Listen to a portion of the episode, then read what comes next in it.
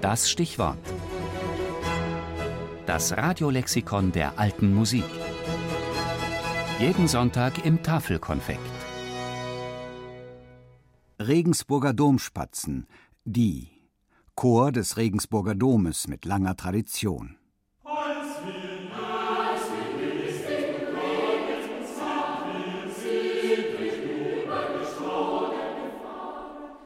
Als wir jüngst in Regensburg waren. Ein altes Volkslied aus dem österreichisch-süddeutschen. Es ist eine tönende Visitenkarte der Regensburger Domspatzen, zumal auf ihren Konzertreisen, die schon rund um den ganzen Erdball führten. Zum kulturellen Botschafter von Europa wurden die Domspatzen ernannt, zum UNICEF-Botschafter der Welt. Chorgesangskultur von der Gregorianik bis zur Postmoderne, aus Regensburg für die Welt.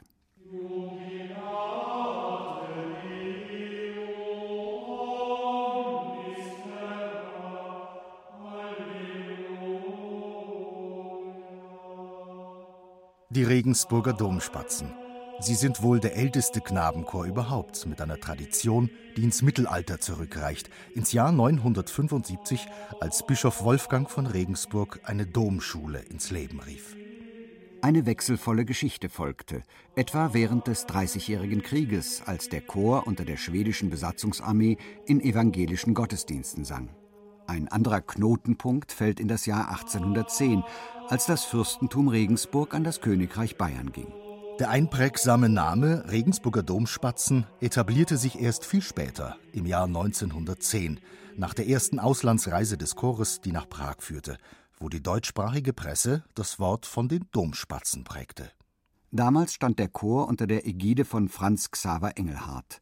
Ihm folgten zwei Domkapellmeister, die dann über Jahrzehnte die Regensburger Domspatzen prägten und ihnen zu Weltruhm verhalfen von 1924 bis 63 Theobald Schrems, von 1964 bis 94 der Papstbruder Georg Ratzinger. La, la, la, la, la, la.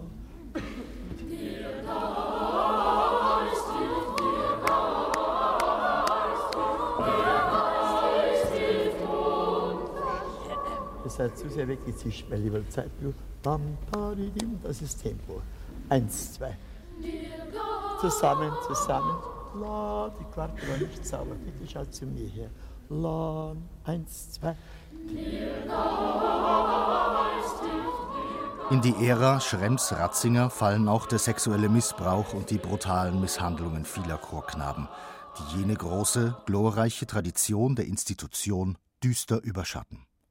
Ein Erbe, mit dem sich der derzeitige Domkapellmeister Roland Büchner schmerzlich auseinanderzusetzen hat. Das, was jetzt passiert ist, tut uns allen weh, aber wir dürfen nicht stehen bleiben. Wir müssen das aufarbeiten und es muss alles dokumentiert werden, auch wahrscheinlich später mal in einem dicken Buch. Nur wir müssen das eine tun, dürfen aber jetzt den Tag nicht vergessen. Roland Büchner, seit 1994 Domkapellmeister und Leiter der Regensburger Domspatzen. Verstärkt hat er den Chor dem oratorischen Fach zugewendet.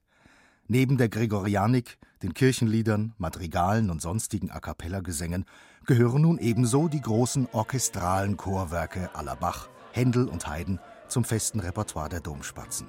Auch in Zusammenarbeit mit Originalklangensembles wie dem Concerto Köln oder der Akademie für Alte Musik Berlin.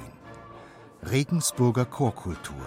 Zeitgemäß, zeitlos, erstklassig.